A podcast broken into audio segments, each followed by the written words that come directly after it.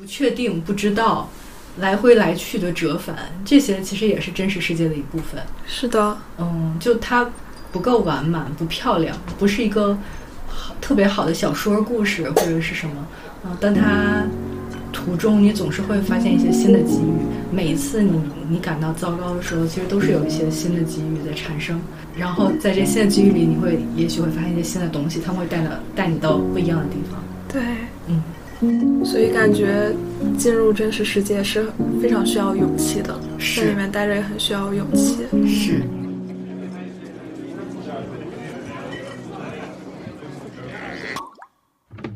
欢迎来到长途巴士，这是我们节目的第二期，我是木田。我是梓潼，OK，啊、在这期节目开始之前，我想先加一个小的环节，嗯呃管它叫“此时此地”吧。嗯其实就是聊一聊我们对于上一期节目呃录制之后发生的，比如说它的流量、呃粉丝量，然后它的播放情况以及你的感受，可以、嗯可以简单的做一下了解。可以，我们已经有十个粉丝了，其实这对我来说是远远超出我的预期的。我、我想知道吗，对我特别开心，特别满意，但我想知道你的感受。我从上一次录完一直到现在，就每天都会去看有没有新增的粉丝。但其实我并不是焦虑或者怎么样，嗯我是就是看那个增长是很开心的。嗯因为我觉得我竟然发出来的声音能被听到，然后会有人关注，然后会有人听我们的播客，嗯就我其实很开心。嗯然后我整个过程中，我也很躺平，就我对这个也没有什么很高的期待。嗯然后，然后我唯一有一点担心的是，我会担心这个粉丝数还有播放数会不会打击到你，然后你不想做了。哦哦，我会很担心这一点。我告诉你个秘密，就是就是，呃，我们我们所有的播放量里面，大概有百分之八十到九十是我的朋友，而且就是呃，我我其实没有就是在公在在朋友圈分享，我是嗯。私信给他们发的，就是一个一个的介绍，就我觉得这个朋友可能喜欢播客，然后我就、嗯。我就会给他私信发，然后介绍说这是我新播客，然后哦欢迎关注，欢迎订阅，所以他们主要来自我的朋友。啊，原来是这样。你会失望吗？就是其实不会，不会，不会，嗯。因为我其实担心你会失望，我也是，就是因为我觉得这个事情让我自己很呃很受到治愈，真的是这样，就是说出来这些，然后讨论这些话题，嗯所以我很希望这个能继续下去，但是我会担心你觉得这个没有那么好的效果就不继续了。哦，好的。啊，对，嗯，对我来说，我我说一下我的真实反应。嗯就是我当时应该是周二剪到了凌晨，就是十二点多一点这样子，然后就把它上传。嗯我当时其实已经有点就是剪的很很烦了，剪了大概有五六个小时。嗯我当时就想快速结束这个剪的过程，所以我就嗯一直剪，然后剪到晚上。嗯，然后第二天早上发出来以后，我我几乎就每分钟要刷二十次，播放量是多少。然后我有一段时间就特别焦虑，我就开始研究，呃，怎么样，我就开始加那个小宇宙的呃运营，然后就、哦就问他们有没有办法，能不能有没有建议，啊。然后呃我就开始研究那种跟我们相似的那个播客，然后看他们在前多少期之后这个流量就涨起来了。哦，然后我我当时想了好多，就是想了各种各样的办法，然后也处于那种特别大的焦虑之中。后来我就意识到了这一点，就我嗯。我我突然我意识到了自己好像现在不太正常了，就是我我我被一个特别强大的欲望驱使着，因为我当时甚至想说，呃，周三上传嘛，我就想周四我就想拉你录第二期，啊嗯，然后。但是我意识到了自己特别焦灼，嗯意识到了自己被这个这种非常大的欲望和期待控制住以后，嗯我就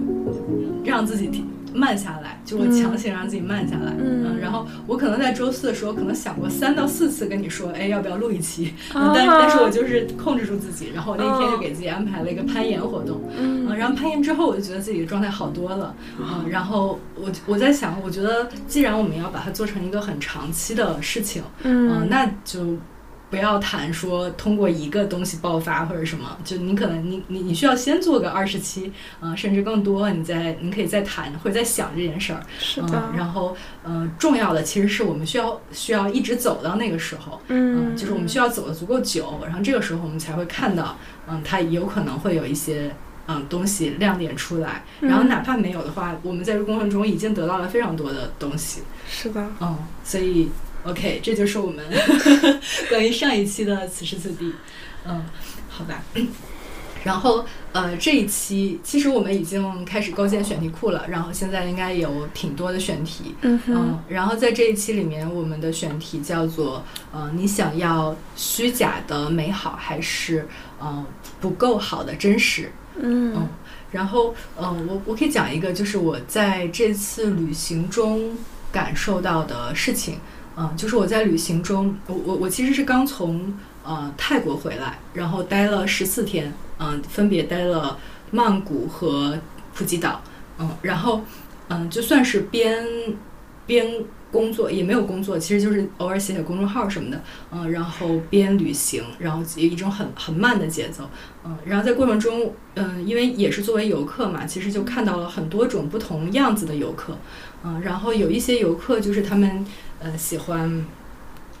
我觉得有点像是那种暴力打卡式，嗯、就 是就是见到以后，就就到了那个地儿以后，就是一定要先拍照，嗯，然后拍完照以后就歇着了，就就就是就什么都不干，什么都不看，然后就呃就找一个地儿赶快休息，然后准备去下一个地儿继续拍照，嗯，继续打卡，嗯，就是我我觉得这个拍照里面是有一些意味的，嗯，比如说有有一些其实是。嗯，拍照是需要被别人看的，就是实际上这是一种被别人看到的途径。啊，我我只要被别人看到了，我我就来，我就来到这儿了，我就我我就完成了这次我的任务。嗯，然后还有一些游客是我的一些朋友们，然后他们不拍照，他们也就啥都，他们就会在那儿在那儿坐着，然后就是用身体去感受那个感感受那个海有多蓝，然后感受那个海风的样子，感受阳光。嗯，然后好好呀，我觉得那个那个状态，就是因为它已经超出了呃，因为照片其实本身是视觉的感受嘛，啊，相当于你用了更多非常丰富的感受去感受和记忆，嗯，我觉得那个其实是更好的一种一种感受。还有还有一些游客，因为我就是待的那个地方，欧美人比较多，嗯，然后我觉得他们展示出了一种真实的，就是真正的闲适，嗯，然后那那种感觉是他就。他们怎么可以躺得那么平啊？他们怎么可以躺那么放松？他们好像自始至终都是一种非常非常闲适的方式在坐着，嗯，在躺着，然后在晒太阳，或者是看书，或者哪怕他们在带孩子，嗯，我在里面好像没有看到特别焦灼的状态，就是他们好像就是放任孩子在旁边玩儿，然后自己探索、自己摸索，也不是特别担心他磕到，或者是。呃，掉水里或者是什么，嗯，然后他们就成人就会坐在一桌，然后然后可能看着电脑，喝着啤酒，然后聊天儿，嗯，然后孩子在旁边自己玩自己的，嗯，就是就是他们用非常闲适的方式在在在做这件事情，这个其实让我想到了一种对外或者是对内的，嗯，一种休闲方式，嗯嗯嗯，就是。嗯，有一些方式是对外的，需要向别人证明，嗯，我过得很好，甚至是通过别人知道自己很好来告诉自己说，嗯，我因为向别人证明了，我从别人眼里看到了羡慕，所以我真的很好，嗯，然后另外有一些是我是从自己的感受中，嗯，去感受去印证这这里很好，我现在的状态很好，嗯嗯，是的。我们就从向外去寻求这种认可，然后从别人的眼人、别人的认可中看到自己，是个很正常的过程。然后它也是一个很多的过程，但是这样的过程很容易压抑我们一些本来的需要。就是可能我们本来是一个想要躺在沙滩上躺平的人，嗯，但是啊，我想到就是朋友圈的点赞，然后朋友圈的评论。嗯，是我更想要的，或者说这一部分是我特别想得到的，所以我就去拍照，然后把我的整个旅程搞得就变成一个暴力打卡一样。我自己其实没有享受很多，我觉得这样是好像有些东西不太对的，就是他好像在压抑自己真实的需要，嗯，就没有和自己一些真实的需要有连接。但是如果你是那种很自洽的，就我就是说我就要得到认可，或者说。嗯，我就是不在意这些认可。我觉得如果你能自洽，就很好。但是我自己觉得，很多人其实心里都是不太自洽，然后会有很多矛盾的那些虚假的向外的部分和真实的向内的部分都存在，他们俩都有一些力量，然后会互相冲突。嗯嗯，而且很多时候你真实的那一部分，就自己的一部分会受委屈，这个好像是更常见的情况。嗯，然后你提到了两个自我，是不是？对，是的，嗯就嗯，一个是真实的自我，一个是外在告诉我的那个自我。对对，嗯就说到这个，我就想到嗯我对虚假字体和真实字体特别感兴趣。就是刚才我们说的是自我嘛，然后现在说到了字体，因为字体它是一个更大一点的概念，它会嗯容纳很多部分，就是你自己的感受、你的价值观、你的判断、你的需求，嗯，然后你的欲望等等，这是一个很大的部分。嗯然后像像精神分析里面，他会提出虚假字体和真实字体两部分嘛。他提出是说，在一开始的母婴关系里，你的一些真实的需要，就是从你的感受里面生发出来的需要，没有被妈妈满足，所以你就开始发展出一个要满足妈妈的虚假字体。然后这个虚假字体伴随着你长大，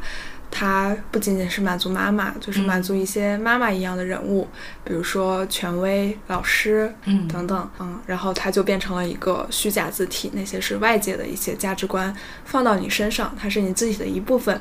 但是并不是你自己生发出来的。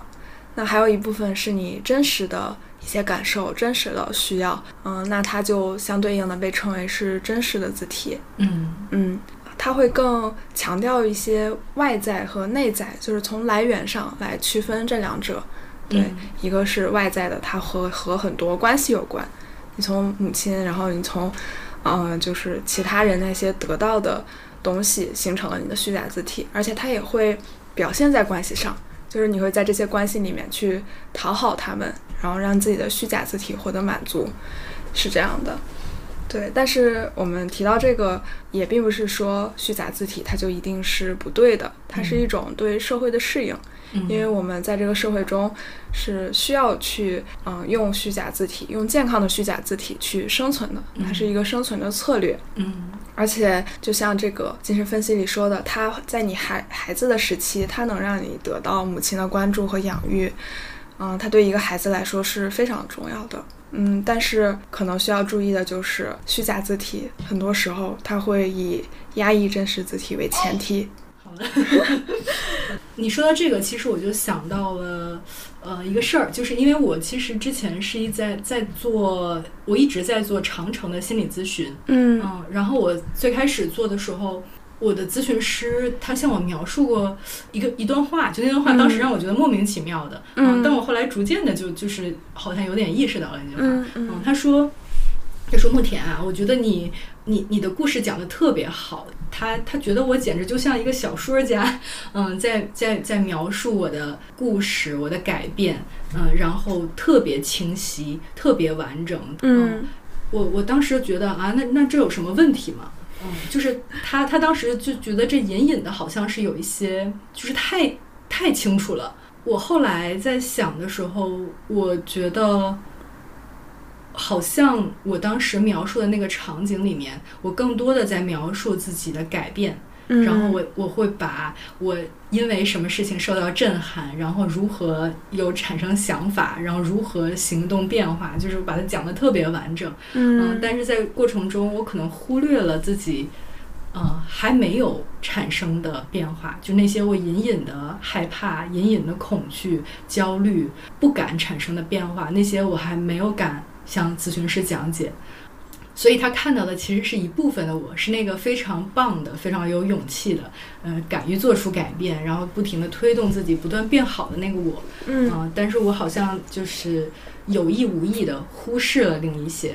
嗯，然后因为我自己的忽视，所以我也没办法向别人再讲起这些事情，嗯、就是那个不够好的我，啊、那个也会感到恐惧，也会感到害怕，嗯、然后会感到情绪糟糕的那个我。对我，我甚至有朋友也跟我这么描述，他说：“哎，从来没有听你抱怨过。”我就觉得，哎，我怎么能让别人抱怨？我都是需要帮别人解决问题，我就没有主动的向别人说，哎，我我不太好或者什么。后来我就嗯尝试着去练习，嗯好像这也是就是走进真实的世界的一部分。嗯嗯，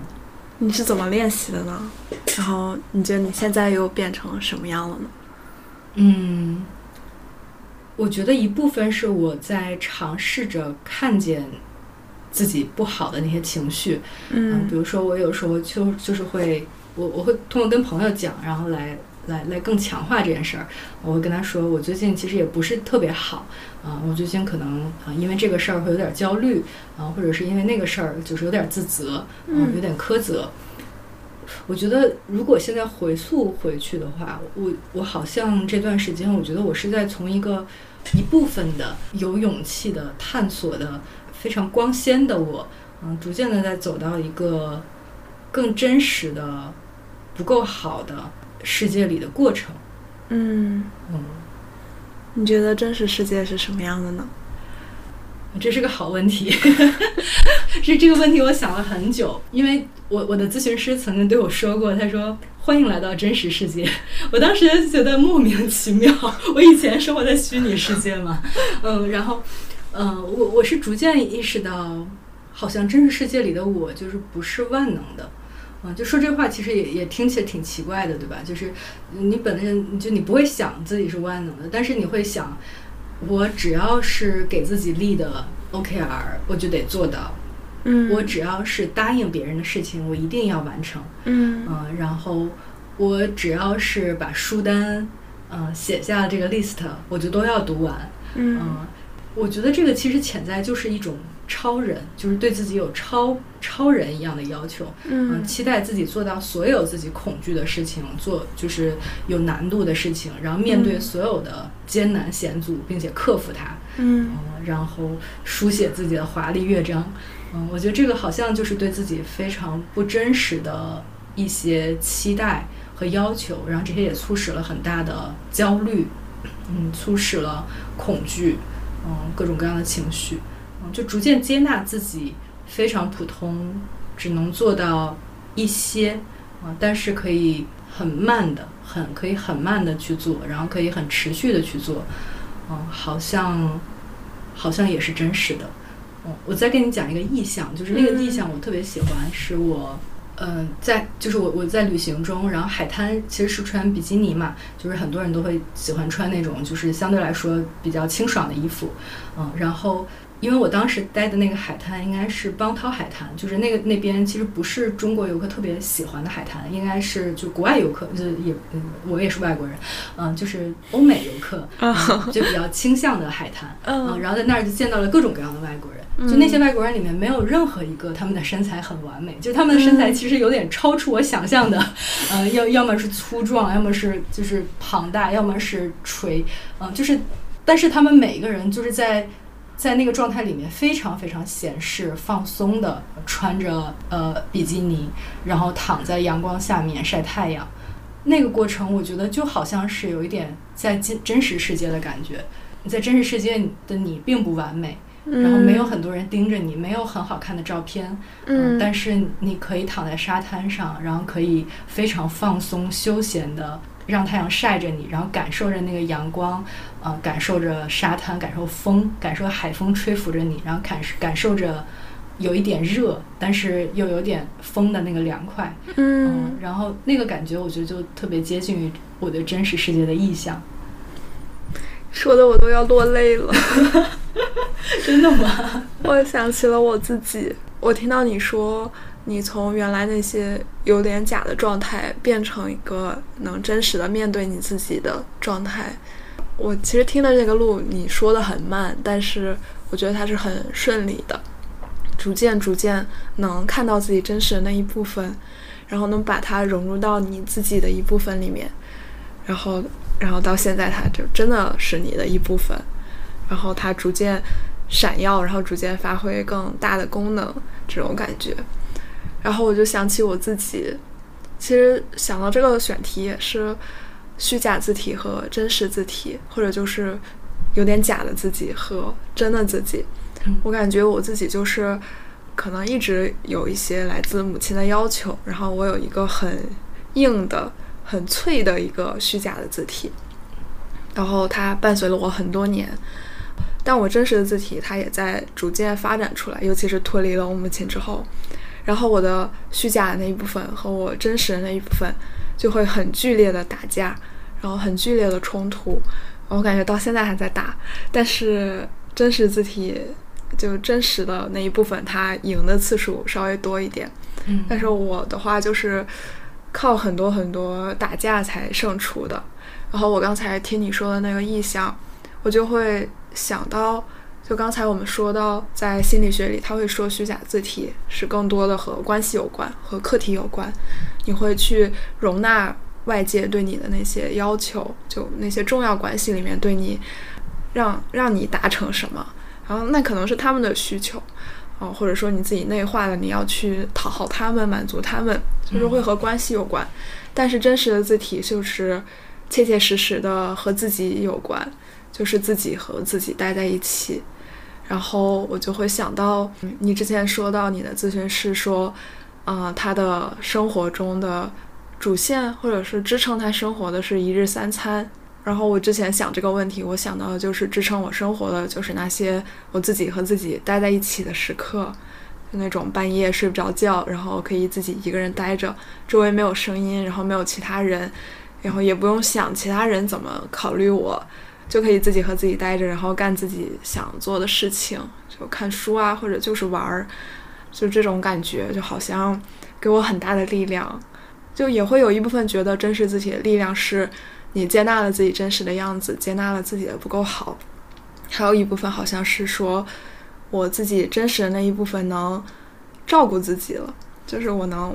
和自己待在一起。我觉得我以前是没有这个能力的，我自己以前如果。自己和自己待在一起，比如说睡觉之前这种，嗯，我要完全和我的所有的情绪、想法待在一起，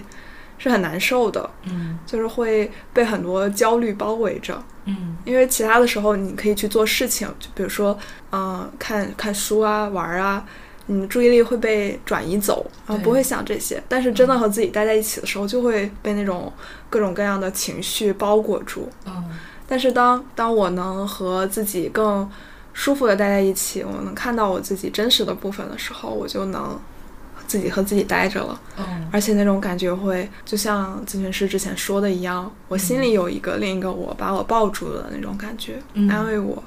因为其实我自己家里的话，我从家里并没有获得很多安全感和滋养。然后等我长大了之后，我又发现更获得不了这些了，因为。母亲也不可能改变，而且她可能注意力会更在我的亲弟弟身上，嗯，我就更没有办法从家里获得这些安全感。我能做的就只能是自己去照顾自己，就在一个我能营造出来的给自己的安全的、真实的、什么都允许存在的空间里面，可以照顾自己。嗯，对，这好像就是变成对于我来说一个。支撑我的地基一样的东西，但是对于以前的我来说是完全没有地基的，因为家庭给不了安全感，然后外界那些其实就是纷纷扰扰也没有安全感。对，但是你当时提到了一个特别，我觉得特别重要的一个感受状态，为什么大部分人不想跟自己相处，是因为。刚跟自己相处的时候，那个状态其实特别痛苦的。对，就你看的，你就是特别焦灼，然后特别恐惧，特别害怕。嗯，通常人的第一反应是逃，嗯，就是是是是逃走，是从这种。不糟糕的情就是状态里面，先先逃逃出去。嗯，逃的方法可能是，比如说沉浸在抖音里面，嗯，沉浸在电影里面，或者沉浸在跟朋友一起吃喝玩乐。嗯，这个时候就会忘记那个自己。嗯，但一旦是跟自己相处，其实很多不好的感受就来了。对，那这个时候该怎么样去尝试着学着跟自己相处，然后去去跟这种还不不够舒适的情情境去相处呢？嗯。对，我觉得我刚才说到我以前那样和自己待着的时候会被焦虑包裹，我说那是一种，就好像我在传达一个是不好的状态，但我觉得它也是两面的，它是确实是我真实的在感受痛苦，但是它反过来，它也是在告诉我自己有些事情不太对，嗯，反正对于我来说，然后可能有一些和我相似的人来说，对，就是有的时候你自身里面的一些矛盾、一些冲突，嗯。就是一个切入点，嗯。就是告诉你有些东西好像要破土而出，有些东西不太对，而且在你真的痛苦的情况下，那个痛苦会变成一种觉察的动力，嗯。去让自己发觉我到底发生了什么，到底变成了什么。嗯。就是我们说虚假字体和真实字体也是，就是如果你的嗯。外界给你的那些价值观，对于你来说适应的很好，就一直是一个特别符合外界价值观的人，就各方面都大家都很认可你，都很赞同你，那你也很健康，就很自洽，就是一直到社会上都是。呃，过得很好的，因为你很适应这个社会的价值观，这也很正常。但是为什么开始讨论虚假字体和真实字体呢？我觉得就是因为你真实的字体那一部分也破土而出了，嗯而且这个虚假的部分和真实的部分有冲突了，嗯。然后你开始重视这一点，然后你开始去翻回去翻篇儿去找，然后停留在当下去找到底发生了什么，变成了现在这个样子，嗯。然后就可能看到你一直压抑的是自己真实的感受，嗯。没有和自己真实的感受连接，嗯。然后才会对自己有更多的认识，嗯。然后到后面可能也不是说完全就要遵从自己真实的一部分，就是，嗯、有的时候我们也需要去适应这个社会的一些，嗯、方面，但是是适应的时候是要有觉察，然后有反思的，而且要注意去留意自己的真实的需求嗯。有没有被淹没掉，因为嗯。感觉真实需求它的声音一直都是很微弱的，对你需要去保护它，就像保护你心里的一个小孩子一样，嗯这种感觉。嗯，嗯就是所有的那些不适，其实本身都是一些讯息，呃，在告诉你嗯说、这里可能有一个什么，你可以去挖掘一下它，它背后是有一些原因，是有一些你更深层次的需求的。对嗯，我以前就会无意识的逃走。然后嗯会无意识的就赶紧想摆脱它，或者觉得这都是环境的问题，我只要换个环境，我就不会再痛苦了。嗯，嗯，然后我也会，对，然后现在在想，就是，呃，也许你在这个环境，你在这样的不适里面待的久一点，你就能发掘的东西会多一点。是的嗯，而且发掘出来这些东西，可以对你的长期建构，也许可以帮助你去建构一个更稳定的、更稳定的自我，然后发掘自己情绪背后的原因，嗯、试图去改善它，嗯、甚至是重新搭建它。是的，嗯对，我记得我看李松蔚的那个书的时候，他有说，就是他写的那本《百分之五的改变》，嗯他有在后记里面提到，他觉得自己什么都没做，他觉得他自己只是陪着那些来信者嗯度过了人生的一小段时间。嗯就对于那些来信者来说，他们有各种各样的困扰，但是他觉得他们很多人都是在人生不同阶段的转折点而已。就这种转折点、变化的点，对于所有人来说都是很痛苦的。但是如果你把他的呃痛苦放在一个长的，就整个人生的维度去看，嗯，就会发现它只是这两个阶段之间，就像两个齿轮，它们要磨合的时候，必须要经历的一些痛苦的时候。嗯所以说，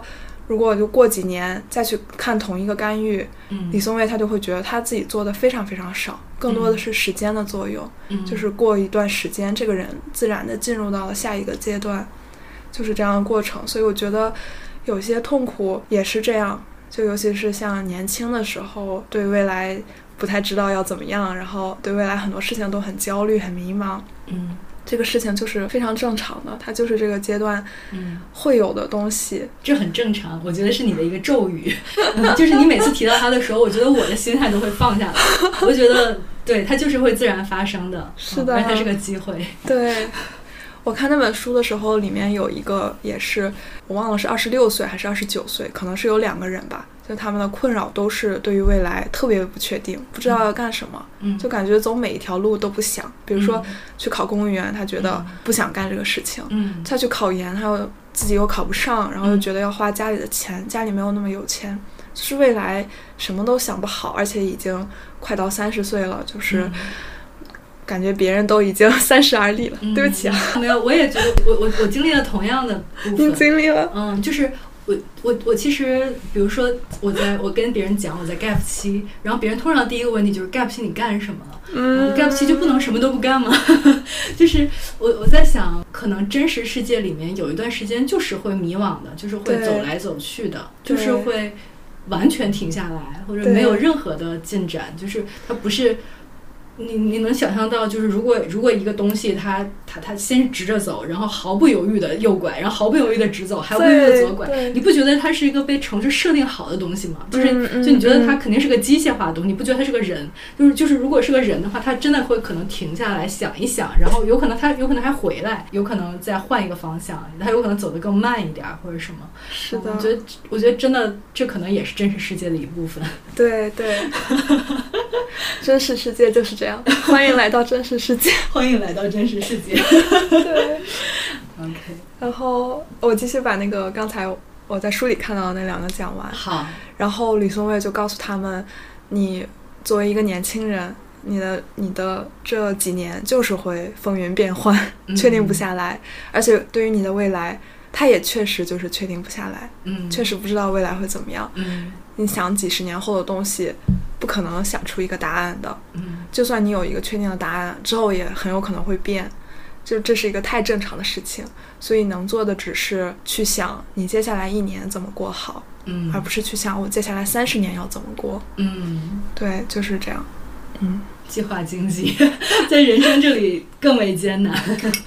嗯，它它它是有很多不确定因素，就是磕磕绊绊、这些痛苦、纠结、不确定、不知道、来回来去的折返，这些其实也是真实世界的一部分。是的，嗯，就它不够完满、不漂亮，不是一个好特别好的小说故事或者是什么。嗯，但它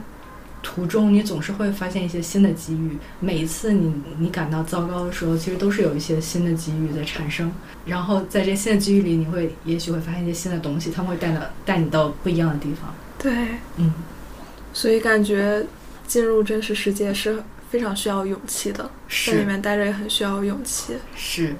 我最近看到一个故事，是欧文亚龙写的，然后我嗯其实也很想分享。嗯，就他他讲到一个事儿，其实让我也很震撼。我我我把这本书打开，然后我可以简单的念一下。嗯，这个这本书是给心理治疗师的礼物。嗯，然后嗯，在里面有一章有一节，他写的是叫避免虚假的治愈。呃，他这个故事里面其实是说，他曾经有一个四十五岁的独居女病人，嗯然后每一次治疗之后几天，这个女病人的状态都特别好，特别饱满。嗯，然后最初这个欧文亚龙就对她嗯能够脱离痛苦、绝望感到非常欣慰，嗯，非常开心，而且还非常高兴能够听到她的评语。比如他就觉得，嗯、你给了我非常多的洞见和无与伦比的洞察力，但是很快他就觉得好像就是感到不安了，嗯、因为这个女病人说她。哪怕是在听到了欧文亚龙的电话录音，呃比如说什么这是欧文亚龙，然后有问题请留言这样的录音之后，他都会感受到非常大的安全感、平静。嗯，就是这听起来就让人有点不安。是的，然后他说为什么呢？呃，首先是我知道自己忽略了他所有的改善都建立在极不稳固的基础之上，这是在鼓励他的退行。然后，如果我从他的生活中消失，他所有的进步就会烟消云散。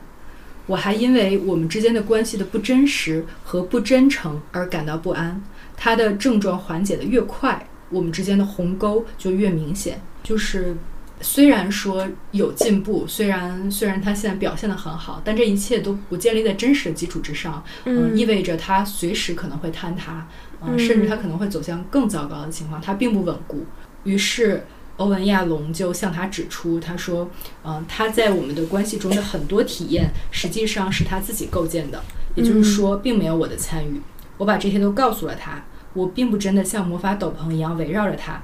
嗯，我并没有体会到他在治疗中所感受到的很多洞察。我喜欢他把我看成十分重要的人物，但是同时我觉得这并不符合真实情况。嗯，他就这样原话嗯表达给这个来访者。嗯，然后来访者后来告诉他说，嗯，他觉得欧文亚龙的话很有力，也很残酷，让他失去了方向。嗯，但是在那个时候，他已经有了足够的改变，能够整合这些观点。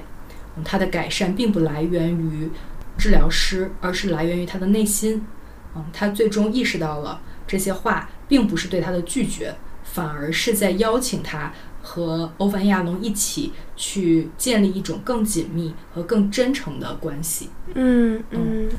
在这篇文章里面，呃，欧文亚龙就写说，如果或许有些时候我们必须提供魔力、神迹和权威，在那些重大的危急时刻，我们的当务之急是稳定和帮助病人进行治疗。但是我们不能长久扮演魔法师的角色。我的建议是尽可能的缩短这个时间，帮助病人尽快完成进入更真诚的治疗关系的转折。在这里面，其实我也我也体会到了一个感受，就是嗯，虽然有一些虚假它特别美好，嗯，就是它看起来欣欣向荣，嗯，但是所有的虚假的好都不如那个。进入真实，那个真实可能不够好，但那个真实更稳固、更长久，然后它上面是可以构建出更长期的建构、更长期的人生的脚步。对对，嗯是的，就感觉那些虚假的构建，就像这里面说的，就是对于有些来访者来说，在一开始是很重要的。嗯一开始来说，他们很需要抓住这样的一个东西，然后去让他们，嗯，看到希望的这种感觉。但是如果真的要继续下去，如果要把虚假的希望放回到生活中，让他去面对生活的时候，就必须要真的带他去看到真实是什么样子的。嗯，对，这些来访者为什么会表现出这种虚假的进步、虚假的好？我自己觉得，就像这个来访一样，他不仅是在表达对咨询师的认可，他也是在向自己构建一个我变好了的一个世界，哦，他告需要诉自己，他需要感受到自己在变好。对，嗯。可能需要有这样的希望，嗯。因为对于有些来访来说，他们就困在一个地方，困了很久，嗯。如果他们看不到希望，是更不可能走出来的。嗯。所以，如果他能通过这个构建给自己一些希望，在这个构建里面也和这个咨询师建立了关系，他能就能被这个咨询师，当然像欧文亚龙这么厉害的咨询师带着，嗯。从这个虚假里慢慢再回到真实里。嗯，嗯，所以他的虚假在一开始也是有作用的。我觉得他在期待着一个神一样的人物在拯救他。是的，嗯，但实际上，如果所有的事情都期待着魔法发生，期待神神发生，其实他依赖依然是依赖外界的，嗯，他是依赖着一些非常特定条件的，嗯，而长期的这种稳定的自我，其实建立在自我最对自我的意识和改变上面的。对，是的，是的，这个事儿其实也让我想到了在朋友圈里面，我我我自己感受到的一个东西，就是因为我我最近不上班嘛，所以我其实就每每天过的大概是比较平均的，就是嗯基本上不会有特别大的动荡。于是我就感受到了一个特别明显的变化，就是基本上比如说周一到周五啊、然后朋友圈里面就寂静无声，然后周六日就会突然一下爆发出井喷似的，嗯、每一个人都过得特别好，然后欣欣向荣的那种景象。嗯，就是好像是寂静无声的五天，然后有两天爆发出，就所有人都说都高喊着我很好，嗯，然后再寂静无声五天，然后再有两天，然后突然每个人都在说我我我很好，我我是在那一刻产生了一些犹疑的，嗯，我就想说，如果真的很好的话，为什么它会有这么大的波荡？嗯就它它不是稳定的，它不是嗯均匀的出现的，而是大家会在那两天嗯集中的喷发。我在想，就是从我我自己的感受里啊，我因为我我以前也是这样的，就是我以前也也也会发各种各样的朋友圈，但我觉得我的朋友圈更多的就我一个是我我非常期待别人给我点赞，期待别人的认同和羡慕，嗯，还有一个是我真的需要告诉自己 我很好，然后我才能坚持着继续去开启下一周的工作和生活。然后要不然的话，我觉得我自己都缺乏动力，或者我自己都不知道我很好，我需要强行告诉我自己我真的很好。嗯，我们会感觉到你说的那些展现出来，好像就是有点虚假，然后远离真实，但是它也给你那个时刻需要的一些需求的满足，就是你向外界证明自己很好，然后从外界的反馈中又看到自己很好。我觉得这好像也是一种力量，就好像也是一种燃油，注入到你的汽车里面，然后你的汽车能继续在一个真实世界里继续去探索。所以我会觉得虚假字体它也是一个健康的需求。然后，所以你觉得虚假字体和真实字体是可以同时存在的？对，它们都有存在的价值。嗯，而且我刚才会想，是不是就是我们真实的那一部分还没有那么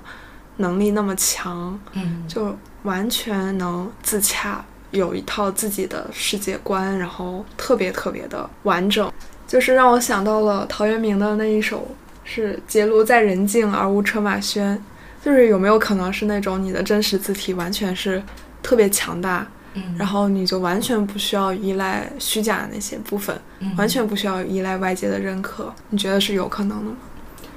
我觉得特别特别难，就是你生活在一个真实世界里面，真实世界就是嗯不同的城市。嗯，它有不同的发展方式，然后有一些城市它的速度，它的它整个经济的运行速度很快，嗯，你同时能够享受到经济的便利，嗯，能享受到更更丰富的产品，然后你能享受到，嗯，自己能获得更好的收益，嗯，然后与此同时，你还要要求自己获得的是，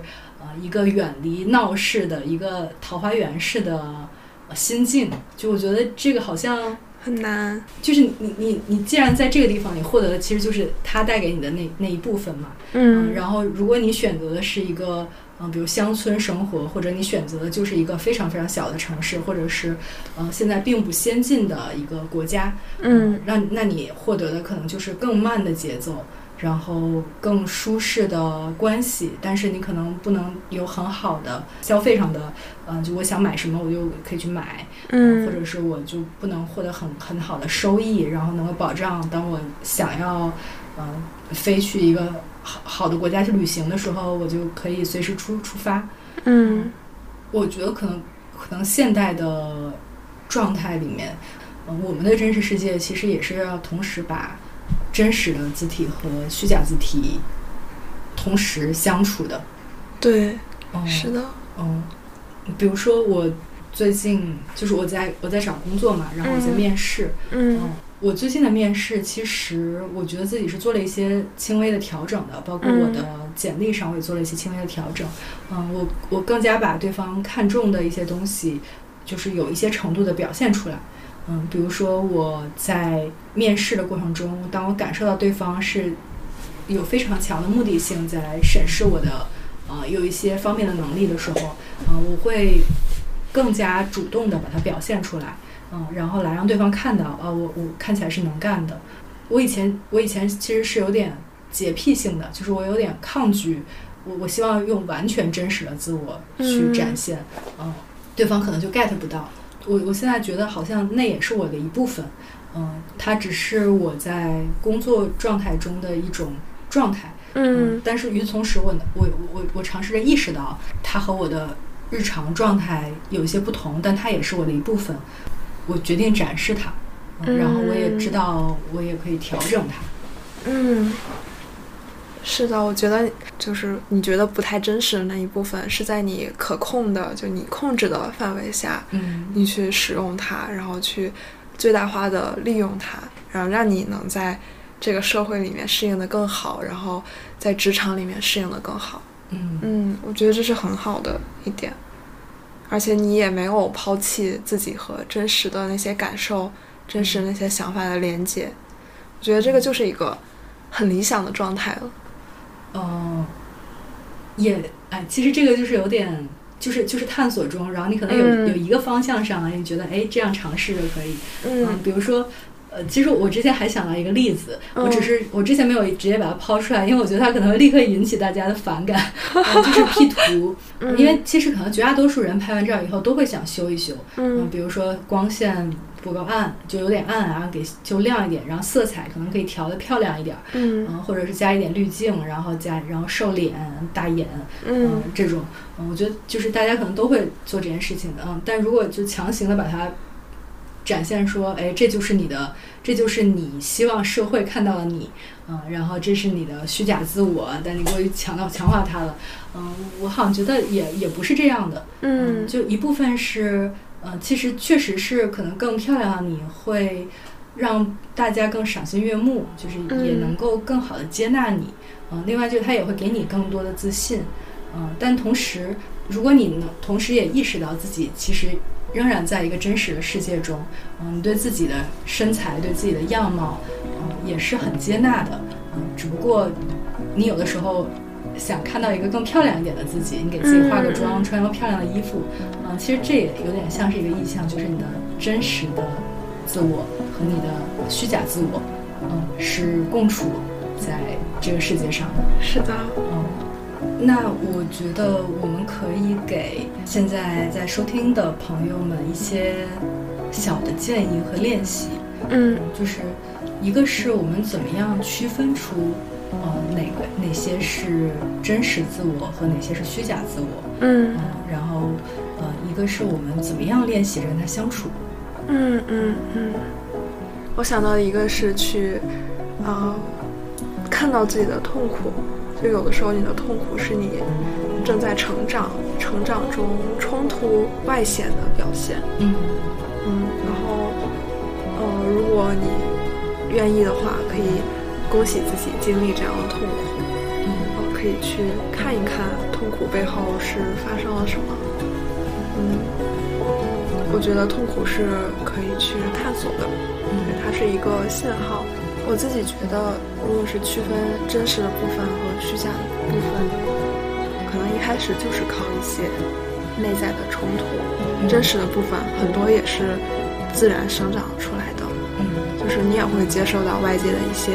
观念、一些资讯，但是你自己内心是有一片土壤能让这两部分都生长出来的，嗯，然后你会发现他们俩之间产生一些。冲突，然后产生一些痛苦。嗯，这种痛苦可能它表现的不像我们聊的这么抽象，它可能就是很，嗯，很常见的。比如说，我人生下一个阶段我要做什么？嗯，比如说我要不要找一个社会认可的职业，还是找一个我自己想要的理想的职业？就像这样的很表象的一些问题，嗯，它可能就代表着你内心在发生一些冲突。所以我觉得，哎，我来，我来练习一下，我来尝试一下。好的，好的。嗯，呃，如果反观我过去一周吧，嗯，我我就我过去一周，嗯，产生过这样一个小时刻，嗯，就是这个时刻，我突然就觉得有点不适，嗯觉得有点难受，然后快速想逃离，但我当时好像意识到了啊，这是个情绪，嗯，然后。来仔细想想，那个时候其实是我住在曼谷的民宿里，然后那个民宿特别便宜，就是它一天一一间房是两百块人民币，嗯，然后一间床是九十块人民币，嗯，然后我当时住在那儿的时候，我有一个就是应该是家境非常非常好的嗯泰国的朋友来看我，然后我当时好像迅速的产生了一点点的焦虑和羞愧感，嗯，我现在想想，我觉得那好像是对于我本身。嗯，觉得我在一个收入或者是家境非常好的他面前是有一点儿自卑的，嗯，或者我我把我们从金钱上分为了有钱人和没有钱的人。我后来想想，就是我我其实我是真的非常的享受住在满是大通铺的那种。九十块钱人民币一张床的那个民宿里面，嗯，我感受到，因为每个床里的男男女女、老老少少，然后大家不同肤色，嗯，就我当时觉得我在那个空间里，而且我而且拉上帘儿以后还有自己的小空间，就我我觉得那个状态好像我是挺享受的，嗯，后来我觉得，也许我真的能够享受它、接纳它，嗯，然后我我不需要因为别人认为我应该住一个更好的、更贵的房间。来住那个东西，我我是可以接受它的，我也可以住一个更好的，但是，呃，我也可以接受这一个。嗯嗯，我觉得你说的这里面就是，你说你因为这个有钱的朋友，然后对自己住在这种青旅里面，是青旅，有一点。嗯，对我也不知道，我分不清青旅和民宿。哦，就民宿这样，有一点羞愧感，然后你会有一些自卑的想法和情绪。我觉得这个。太正常了，就是非常正常，而且你能觉察到，你愿意在那个情绪里停留一会儿，就说明你是你的能量是能大过他的，就是你不是被他裹挟的。我觉得这种时候就很正常，我们也不是说要，呃，不让这种想法出现，因为它的出现是太正常的事情，就它出现了之后，就让它飘走就行，让这个想法过去，让这个情绪过去就可以了。然后，而且你还能在这种状态下，你借这个机会再去觉察你真实的感受是什么样，就你真的享受住在这个地方，而不是就你本来是其实是有钱可以住更好的地方，但你住在这里，就你看到了自己真实的感受。我觉得这就是一个很好的过程。那些情绪是一个信号，当你有能量的时候，你就能让那些情绪自然的产生、飘走，就不去怪责它为什么要产生。嗯因为我觉得情绪、想法产生是控制不了的，嗯有些人多一点，有些人少一点，啊，这个事情就控制不了。但是你可以就让它飘走，嗯它就是只是一个想法而已。嗯而且这也是一个机会，你能去看到自己真实的感受和想法是什么样的，你也看到了。我觉得这就是一个很好的过程，这就是一个在和真实的字体待在一起的过程。哦，谢谢，这也是我的一个练习。对，真的很好。嗯嗯，比如说我们觉察到了，觉察到了有一些情绪，觉觉察到了矛盾，我们发现了有一些真实的自我和一些虚假自我之后，我们怎么跟两者相处呢？嗯，我觉得就是看到和允许吧。嗯，就是你看到了这两部分都在，然后允许他们都在，因为这都是你的一部分，没有必要非要去排斥哪一部分，或者非要去放大哪一部分。嗯。就这个是没有必要的，而且其实也是做不到的，因为有些你自然生发出来的想法是控制不了它的，所以就是看到了它，然后允许它们都存在，而且对他们保持一种，就是其实像你刚才那样，就我觉得你自己是有一个很好的对自己的觉察的能力的，就是你有这样的力量在，所以你再去看自己内心的。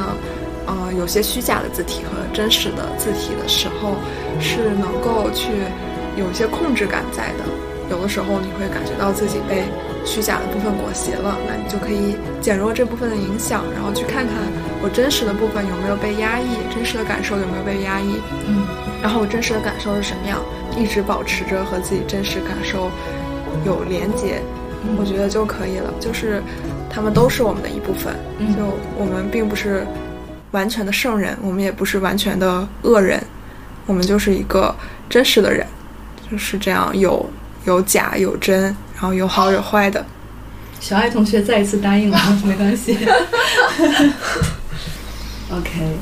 呃，如果大家听到以后有什么样的想法，或者是自己也有相关的练习，欢迎告诉我们。嗯嗯，然后最后祝大家都生活在真实世界，嗯然后在真实世界里面可以探索到更多，嗯、走得更远，见识到更多的风景。嗯，好，拜拜。拜拜，欢迎来到真实世界。